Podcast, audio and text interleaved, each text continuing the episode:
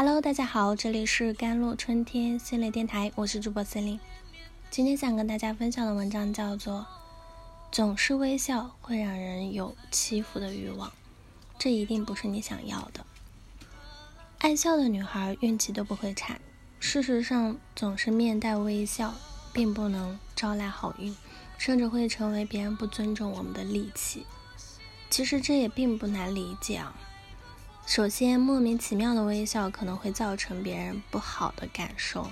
虽然微笑通常被视为一种积极的社交信号，但如果微笑过度或不自然，可能会让人感到不舒服或不自在。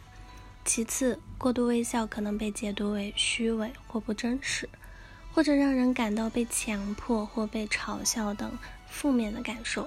最重要的是，总是微笑会让人有。欺负的欲望，那这一定不是你想要的。你可能会将微笑作为一种防御机制来隐藏你的真实感受或适应他人，因为它是许多人在面对不同情境和压力时自然而然的反应。当人们感到紧张、担忧或不安时，他们可能会试图通过微笑来隐藏自己的情感状况，或者通过微笑来缓解紧张感和压力。此外，微笑也可以是一种积极的应对机制，因为它可以传达善意、友好和支持，从而帮助缓解紧张和解决问题。但这种行为往往是过犹不及，或者矫枉过正。那可能是出自于自我保护的需要，可能源自从小至今的经验叠加，因而形成了错误信念，会认为在表现出自己真实的情感时，会面临不好的后果，比如被拒绝、被嘲笑或被伤害。然而，过度使用微笑作为防御机制，可能就会导致人们无法真正的表达自己，也可能会让人们感到。不自在或者不信任，因此呢，微笑可以是一种有用的防御机制，但需要注意微笑的时机、方式和强度，以避免造成不良的影响。拥抱真实的自我意味着允许自己表达真实的感受和情绪，而不需要顺应社会有期望。真诚可以提高自尊，改善人际关系。并带来更大的幸福感和自信心。当我们压抑自己的真实情绪，并强迫自己微笑时，我们可能对自己弊大于利。如果你对自己的假笑感到不舒服，开始摆脱它的一种方法是尝试更自在的表达你的真实情绪。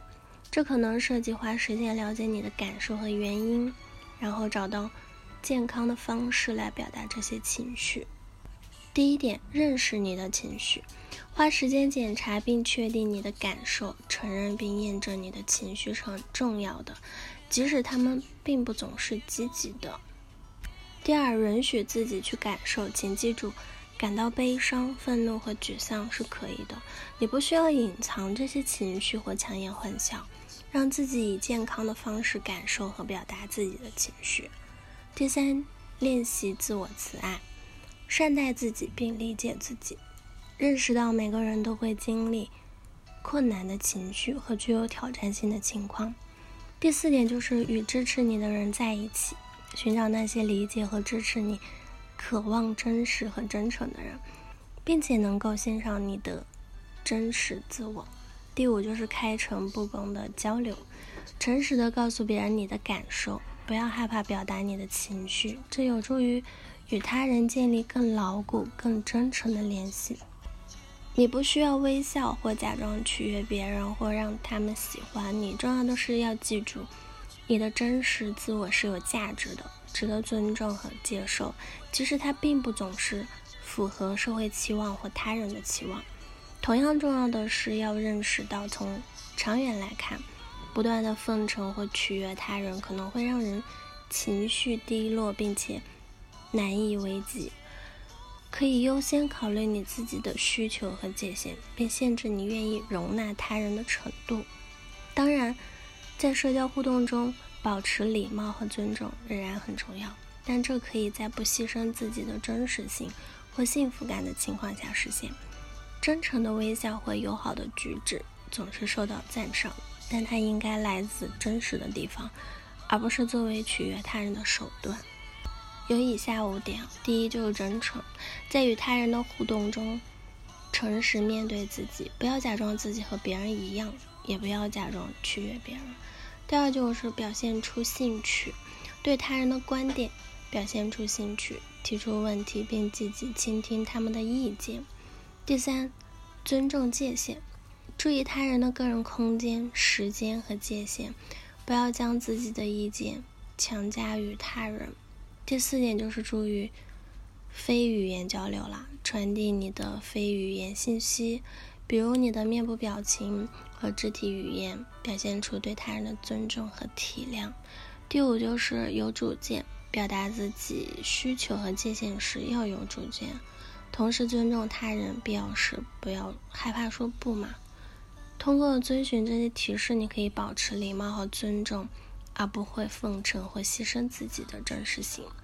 此外，考虑寻求治疗师或者咨询师的支持，他们可以帮助你探索驾校的根本原因，并提供对他工作的策略。好了，以上就是今天的节目内容了。咨询请加我的手机微信号：幺三八二二七幺八九九五，我是 Celine，我们下期节目再见。